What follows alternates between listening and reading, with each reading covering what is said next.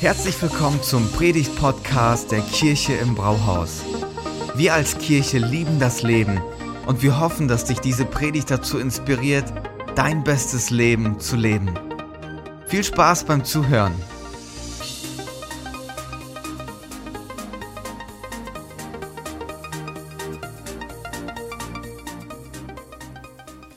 Ja, ähm, letzte Woche haben Thomas und Sina ja schon mit dem ersten Teil der Predigtreihe Jona, Mann über Bord, angefangen. Und dort ging es darum, dass Jona ähm, von Gott einen Auftrag bekommen hat. Er sollte in die Stadt Ninive gehen, um dort zu predigen. Und er hat sich dafür entschieden, den Auftrag nicht anzunehmen und ist vor Gott weggelaufen. Er ist in eine komplett andere Richtung gereist, als Gott ihm eigentlich gesagt hat. Deswegen stieg, stieg er in ein Boot, ist gefahren und daraufhin ließ Gott einfach einen starken Sturm aufkommen und Jona wurde dann noch von seiner Crew auf dem Boot ins Wasser geworfen. Und dort befindet sich Jona jetzt also und dort beginnt auch die Story, die wir uns heute anschauen wollen. Und deswegen lass uns mal in die Bibel schauen. Der Herr ließ einen großen Fisch kommen, der Jona verschlang. Drei Tage und drei Nächte war Jona im Bauch des Fisches. Hier will ich erstmal einen Stopp setzen. Also als ob es für Jona nicht schon schlimm genug ist, dass er von Bord geworfen wurde, denkt sich Gott jetzt, okay, ich muss einen raufsetzen. Ich muss jetzt noch einen blöden Fisch schicken, der Jona dann verschluckt und dort muss er dann einfach drei Tage und drei Nächte verbringen. Cool, aber ich würde mit ihm jetzt sehr ungern tauschen. Ähm, und wisst ihr, mir fällt halt sowas Abgefahrenes ähm, auch manchmal schwer zu glauben. Ähm, und wenn es dir genauso geht und du dir jetzt denkst, okay, ich bin jetzt schon raus, ähm, das, was du sagst, das glaube ich dir eh nicht, dann hör mir jetzt mal bitte ganz genau zu. Und zwar ist in den USA sowas tatsächlich in diesem Sommer passiert. Michael Packard, ein Fischer aus den USA, war in 13 Meter Tiefe unterwegs und hat dort nach Hummern getaucht. Und dann wurde er plötzlich von einem Buckelwal verschluckt. Er hat es so beschrieben, dass er plötzlich einen richtig krassen, ähm, richtig krassen Ruck gespürt habe und dass im nächsten Moment alles schwarz gewesen sei. Nach kurzer Zeit hat der Buckelwal ihn dann wieder ausgespuckt und er hat es so beschrieben, dass er richtig in die Luft geschmissen wurde. Und Stellt euch das mal vor, ihr seid so am Tauchen, so ein Buckelwal verschluckt euch und das nächste, was ihr checkt, ist, ihr seid auf einmal 10 Meter hoch in der Luft, dreht euch so und landet am besten noch mit dem Bauch richtig auf dem Wasser. Also ich glaube, da gibt es Schöneres. Ich glaube, das tut richtig weh. Ähm, Michael Packard ist aber selbst nichts passiert. Er hatte nur ein paar blauen, blaue Flecken, hat er selbst gesagt, ähm, aber weiteres ist ihm nicht passiert.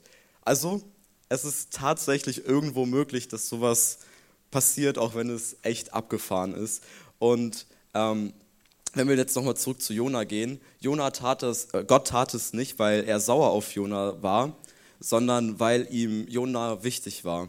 Gott war nämlich so drauf, dass er Jona nicht einfach weglaufen lassen wollte, wollte, denn Thomas und Sina haben, davon, haben ja letzte Woche davon schon gesprochen, dass es quasi Jonas Sünde war, dass er vor Gott weggelaufen ist. Ähm, und deshalb sind halt einfach Ereignisse in seinem Leben passiert mit dem Ziel, ihn wieder auf den richtigen Weg zu bringen, damit er seinen Auftrag erfüllen kann. Und das hat halt echt viel mit Gnade zu tun, denn Gottes Gnade zeigt sich hier, indem er Jona hinterherläuft. Und was das mit uns zu tun hat und wie Gott uns seine Gnade in unserem Leben zeigt, das schauen wir uns einfach gemeinsam an. Und um jetzt nochmal wieder auf Jona einzugehen, ähm, ich glaube, er war halt in diesem Moment echt so weit entfernt von einem normalen Leben. Ich glaube, das kann man sich tatsächlich echt schwer vorstellen. Es sind überall so Fischreste bei ihm. Es ist wahrscheinlich ultra dunkel. Ich glaube, es stinkt auch unheimlich. Und er hat wahrscheinlich auch richtig krass Todesangst. Und mitten in dieser Situation ähm, fängt er halt ein Gebet anzusprechen und er betet. Ich schrie zum Herrn, als ich nicht mehr aus noch ein wusste, und er antwortete mir in meiner Not. Ich war dem Tod nah, doch du, Herr, hast meinen Hilferuf gehört. In die Tiefe hattest du mich geworfen, mitten ins Meer, rings um mich türmten sich die Wellen auf. Die Fluten rissen mich aus, die Fluten rissen mich und spülten mich fort. Ich dachte schon, du hättest mich aus deiner Nähe verstoßen und ich würde deinen heiligen Tempel nie wiedersehen. Ja, die Strudel zogen mich in die Tiefe, bis ich fast ertrank. Seetang schlang sich mir um den Kopf, bis zu den Fundamenten der Berge sank ich hinab in ein Land, dessen Tore sich auf ewig hinter mir verschließen sollten. Ey, ich glaube, Jona befand sich einfach in der schlimmsten Season, in der schlimmsten Phase seines Lebens. Wenn man die Situation einfach ganz nüchtern betrachtet, dann gibt es eigentlich gar keine Hoffnung mehr für Jona. Jona sollte eigentlich aus dieser Situation nicht mehr lebend rauskommen. Denn er sagt selbst, die Strudel zogen mich in die Tiefe, ich ertrank fast, ich war dem Tod nahe, ich dachte, Gott, du hast mich aus deiner Nähe verstoßen. The game is over, das Spiel ist vorbei. Und lass uns mal ganz genau Vers 3 anschauen. Ich schrie zum Herrn, als ich nicht mehr aus noch ein wusste. Hey, das ist krass, oder? Jona war komplett hoffnungslos. Er war mitten im Meer. Die Leute, die ihn gesehen haben, haben ihn da reingeworfen. Ansonsten sieht ihn kein anderer mehr. Ähm, niemand ist dort, der ihm helfen könnte. Und er ist dabei zu ertrinken. Und er fühlt sich gleichzeitig auch noch so weit weg von Gott. Und er geht sogar so weit, dass er Gott vorwirft, dass er ihn verlassen hat. Er hat sich einfach so krass hoffnungslos gefühlt. Und ich denke, dass wir irgendwann alle mal in so eine Situation kommen. Also ich meine jetzt nicht, dass Gott dich ins Meer wirft und dann einen Fisch schickt, der dich dann verschluckt. Zumindest hoffe ich das nicht für uns, sondern ich glaube, dass wir alle mal in so eine Situation kommen, in der wir keine Hoffnung mehr sehen. Und ich war halt auch mal an so einem Punkt. Ähm, ich habe vor vielen Jahren mal für sehr viele Jahre Fußball gespielt. Und ich habe halt beim Training dann immer gemerkt, dass ich anfange, irgendwie Knieschmerzen zu haben.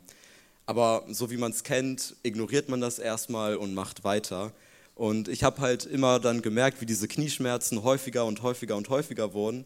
Und als ich dann beim normalen Gehen einfach schon Schmerzen hatte, dachte ich mir so, okay, ich glaube, ich sollte mal zum Arzt gehen.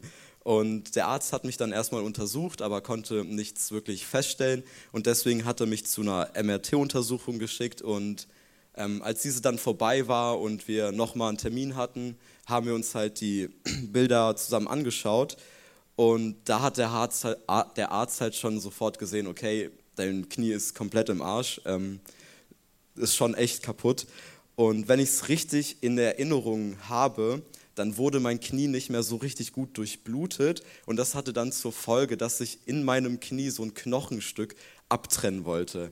Und bei dieser, ich nenne es jetzt einfach mal Krankheit, kann man auch nicht wirklich so viel machen, denn bei einem operativen Eingriff ähm, besteht eigentlich nur die Gefahr, dass das Knie noch mehr kaputt geht. Deswegen habe ich so in meine Leistengegend ähm, Spritzen bekommen, die die Durchblutung in meinem Bein ein, anregt, damit auch mein Knie besser durchblutet wird.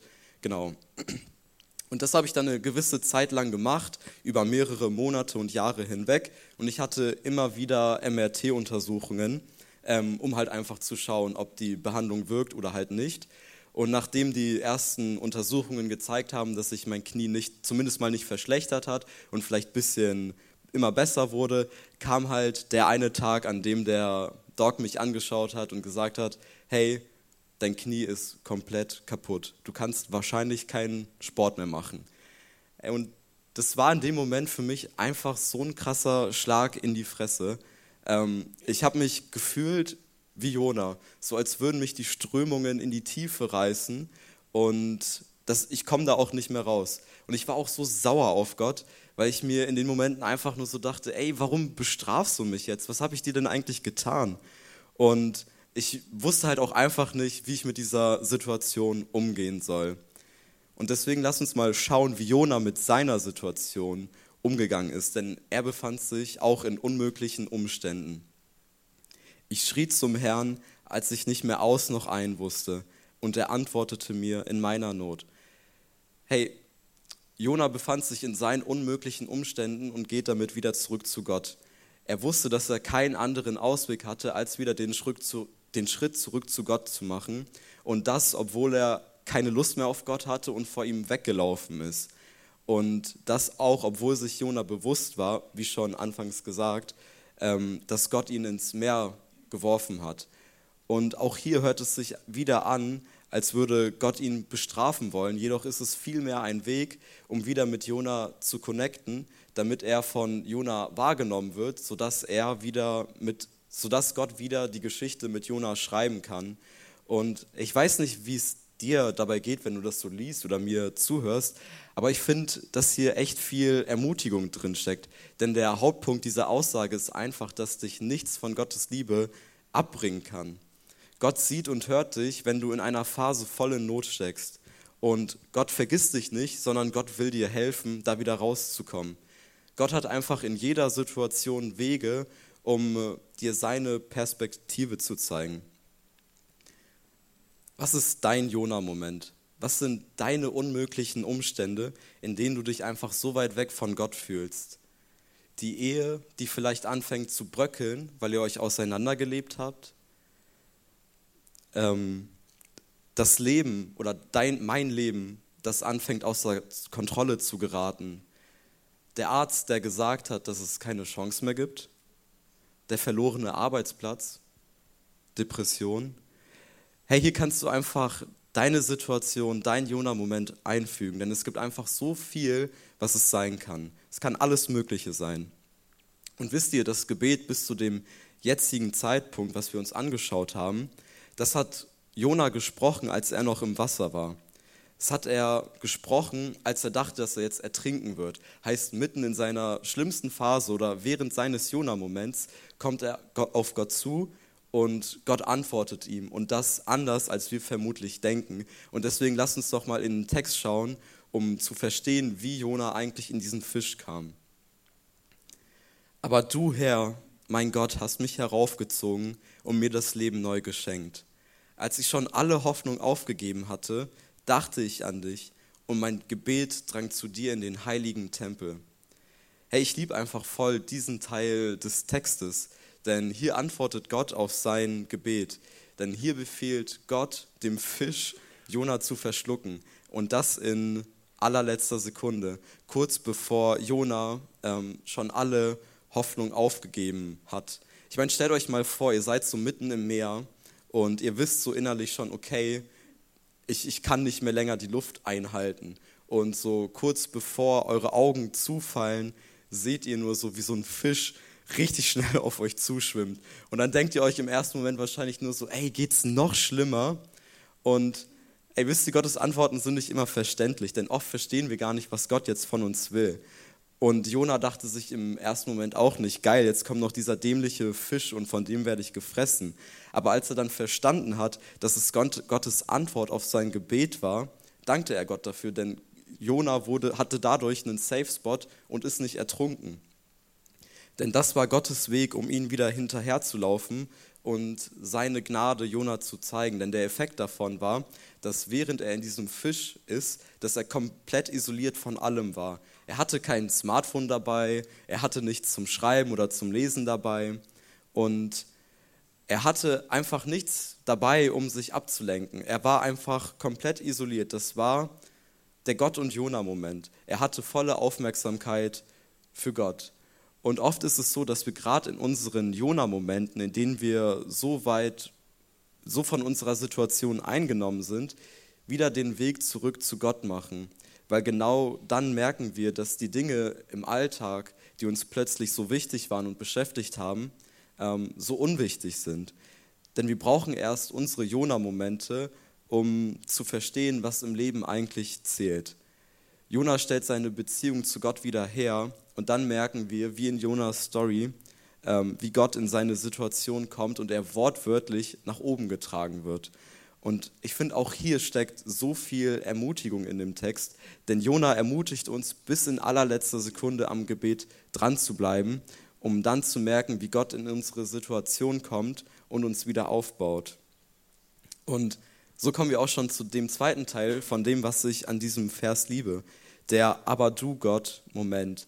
Ab dem Moment, wo Jona Gott in seine Situation lässt, sehen wir, wie Gottes Hand anfängt, im Leben von Jona mitzuschreiben. Ähm, wir sehen, wie in Jona ein Prozess stattfindet und er Gott quasi sagt, hey Gott, hier bin ich, ich höre dir zu. Und um euch jetzt mal weiter in meine persönliche Story mitzunehmen, Ich habe dann also die Diagnose von dem Arzt bekommen, dass ich wahrscheinlich keinen Sport mehr machen kann. Und ich glaube, an demselben Tag oder ein paar Tage später ähm, haben wir wieder eine MRT-Untersuchung gemacht. Und ich weiß, dass ich dann so einen Moment hatte, ähm, wo ich komplett alleine war. Ähm, ich war in so einer Umkleidekabine und dort habe ich dann auch einfach zu Gott gesprochen. Und ich war echt so sauer auf ihn. Aber gleichzeitig wusste ich auch, dass meine Family immer für meine Situation und für mein Knie gebetet hat. Und deswegen dachte ich mir, komm, ey, ich versuche das auch mal, weil ich habe ja nichts zu verlieren.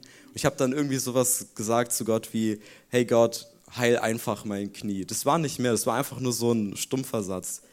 Und nachdem die Untersuchung dann fertig war und wir ein paar Tage später wieder ähm, einen Termin bei einem Arzt hatten, wir uns die Bilder angeschaut haben, ähm, hat er sich die Bilder angeschaut und zu mir gesagt, ey, dein Knie ist gesund. Und er hat mich angeschaut und konnte selbst gar nicht verstehen, was da jetzt gerade passiert ist. Und das war halt so ein Aber du Gott Moment in meinem Leben. Und ich habe dir ja vorhin die Frage gestellt, was dein Jona-Moment ist, was deine unmöglichen Umstände sind. Und deswegen lass mich dich einfach ermutigen, in deiner Situation den Aber du Gott Moment nicht zu vergessen. Die Ehe, die anfängt zu bröckeln, weil wir uns auseinandergelebt haben. Aber du, Gott, kamst in unsere Situation und hast unsere Herzen verändert. Mein Leben, das außer Kontrolle gerät, aber du, Gott, kamst in meine Situation und hast das Lenkrad übernommen. Der Arzt, der gesagt hat, dass es keine Chance mehr gibt, aber du, Gott, kamst in meine Situation und hast mir eine neue Chance gegeben. Der verlorene Arbeitsplatz, aber du, Gott, hast mich versorgt mit einer neuen Arbeitsstelle. Die Depressionen, die überhand genommen haben, aber du, Gott, gabst mir neuen Wert. Hier kannst du auch wieder deine persönliche Story reinfügen. Aber ey, bitte vergiss nicht den Aber du Gott-Moment. Und die Geschichte von Jona zeigt uns einfach, dass das Leben manchmal ganz schön verrückt spielt. Jona hat sicherlich nicht gebetet, ey Gott, schick mir bitte diesen Fisch, dass ich einen sicheren Platz habe, sondern er hat zu Gott geschrien und gebetet, hey Gott, rette mich, hilf mir. Und wir merken bei der Geschichte auch, dass Gottes Gnade in unterschiedlichen Phasen in unser Leben kommt. Gott rennt Jona hinterher und befindet sich in den verschiedensten Situationen, vom Schiff ins Wasser bis in den Fisch. Und der Fisch hört sich im ersten Moment nicht wie eine Rettung an, doch das war es, denn Jona hat nämlich realisiert, dass es seine Errettung vom Ertrinken war und sagt deshalb, Wer sein Heil bei anderen Göttern sucht, die ja doch nicht helfen können, verspielt die Gnade, die er bei dir finden kann. Ich aber will dir Danklieder singen und dir mein Opfer darbringen. Was ich dir versprochen habe, das will ich erfüllen. Ja, der Herr alleine kann retten. Hier sehen wir, dass Jona verstanden hat, dass er bei Gott Annahme finden kann. Und hierzu passt auch Psalm 73, Vers 28. Ich aber darf dir nahe sein. Das ist mein ganzes Glück. Hey, und Jona hatte einen ziemlich langen Weg, um das in seinem Herzen zu begreifen und zu verstehen. Jonas Geschichte zeigt uns nämlich, dass Gott sehr interessante Wege geht, um uns zu zeigen, dass er uns hinterherläuft. Gott mischt sich liebevoll in unser Leben ein und wendet die Dinge dann zum Guten. Und es sieht anders aus, als wir denken. Wir denken, wir wüssten die Lösung auf unsere Situation, aber die ist nicht immer so, wie wir denken. Die Tatsache ist, dass Gott in unserem Leben aktiv ist. Er ist in meinem Leben aktiv, genauso ist er auch in deinem Leben aktiv. Und du bist Gott so wichtig, dass er auch für dich einen komplexen Weg der Gnade auf sich nehmen würde. Und lass uns ehrlich sein, es wird nicht sofort immer alles gut. Aber Gott nimmt uns mit in einen Prozess, Gott geht diesen Prozess, Prozess der Gnade ein, weil er ein ganz klares Ziel damit verfolgt. Er will, dass wir wieder nah an seinem Herzen sind. Und Jona realisiert auch, dass er an den falschen Orten gesucht hat. Und trotzdem ist er jetzt genau in diesem Punkt wieder nah an Gottes Herz dran. Gott kann aus jeder Schieflage etwas Gutes tun. Wir sind ihm so wichtig, dass er uns hinterher rennt. Und wir haben vor allem auch immer die Möglichkeit, mit unserer Situation oder mit unseren Jona-Momenten zu Gott zu kommen. Denn in Hebräer 4, Abvers 15 steht, Jesus Christus tritt für uns ein, daher dürfen wir mit voller Zuversicht und ohne Angst vor Gottes Thron kommen. Gott wird uns seine Barmherzigkeit und Gnade zuwenden, wenn wir seine Hilfe brauchen. Ey, ist es nicht ein tolles Versprechen? Gott ist bei uns, wenn wir Hilfe brauchen. Hey, und lasst uns doch einfach mal weiterschauen, wie es mit Jona am Ende weitergeht und was am Ende passiert. Da befahl der Herr dem Fisch, Jona am Meeresufer auszuspeisen. Ab hier ist Jona wieder an Land und auch dort, wo alles angefangen hat. Gott hat sein Versprechen wahrgemacht und Jona aus seiner Situation rausgeholfen. Der innere Weg, den Jona in dieser Zeit gegangen ist, ist viel größer als der Szenenwechsel in seiner Situation. Klar, Jonas Umstände waren schon echt ultra krass, aber in der ganzen Geschichte geht es vielmehr darum, dass Gott sein Herz haben will. Hat Gott dein Herz? Vielleicht hast du schon oft erlebt, wie Gott in letzter Sekunde bei dir eingreift, wie sich im letzten Moment nochmal das Blatt komplett gewendet hat. Und die Frage ist dabei aber nicht, ob du es aus deinen Umständen oder aus deinen unmöglich scheinenden Umständen rausgeschafft hast, sondern die Frage ist, ähm, hat Gott dein Herz? Und ich würde das Ende der Predigt gerne dafür nutzen, damit du ganz persönlich für dich klären kannst, wie deine Beziehung mit Gott aussieht. Vielen Dank fürs Zuhören. Wenn du eine Frage hast, kannst du uns gerne eine E-Mail an info at kirche-im-brauhaus.de schreiben. Wir geben unser Bestes, um deine Fragen zu beantworten. Bis zum nächsten Mal beim Predigt-Podcast der Kirche im Brauhaus.